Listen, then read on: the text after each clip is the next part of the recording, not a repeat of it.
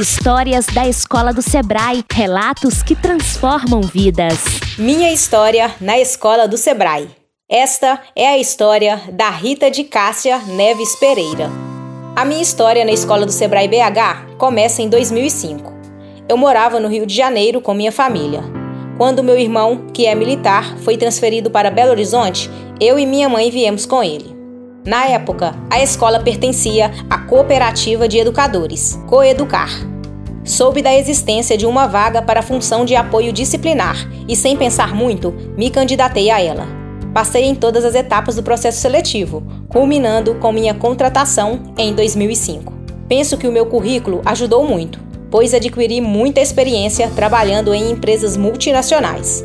No ano seguinte, em outubro de 2006, a Coeducar foi extinta e rapidamente o Sebrae assumiu todos os funcionários. O que mais valorizo nesta minha jornada na escola do Sebrae BH são as inúmeras oportunidades que tive e tenho continuamente, de crescimento tanto profissional como pessoal. Sou uma pessoa que gosta de estar sempre aprendendo e o Sebrae me proporciona isso, por meio das muitas capacitações que busco fazer. Em 2008, impulsionada a me capacitar mais e mais para a função de lidar com adolescentes em formação, prestei vestibular para pedagogia, formando-me em 2011.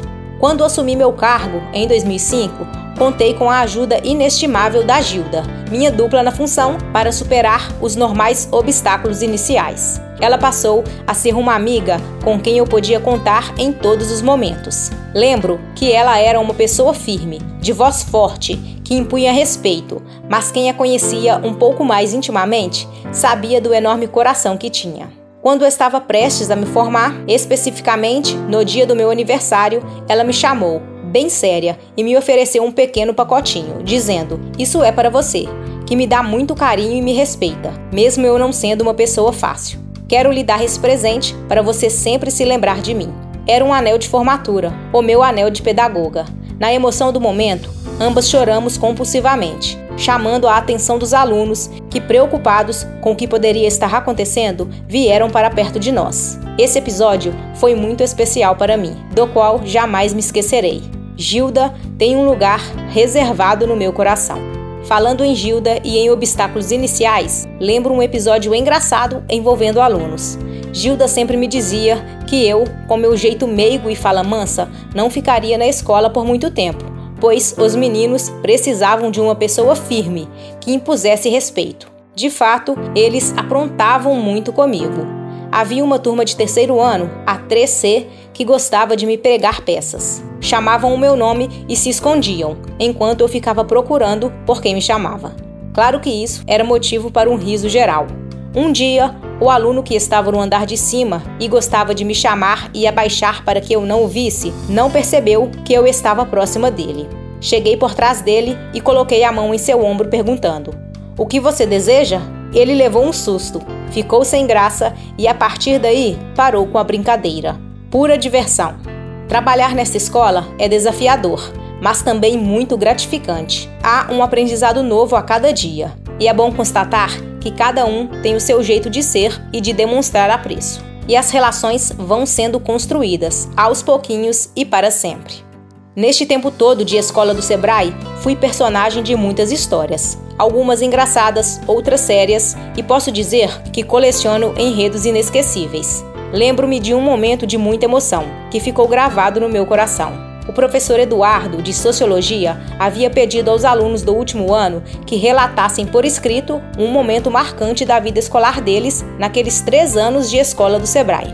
O aluno Bernardo Pissolati, por quem tem um carinho muito grande até hoje, lembrou-se de uma vez, quando ainda estava no primeiro ano, em que o fiz voltar para casa porque viera para a escola de chinelo. O detalhe: Bernardo, muito polêmico, gostava de me desafiar. Tendo sido comunicado de que não entraria na escola quem estivesse de chinelos, não pensou duas vezes para pôr a norma à prova.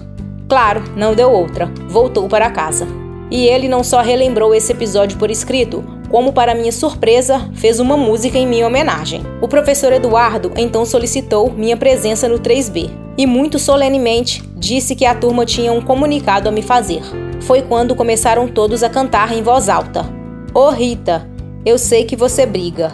Quando eu começo a assoviar, eu vim de chinelo para a escola e para casa você mandou voltar. Gravaram até um vídeo que postaram na rede social. Fiquei muito emocionada e ao final da música tive que fazer discurso.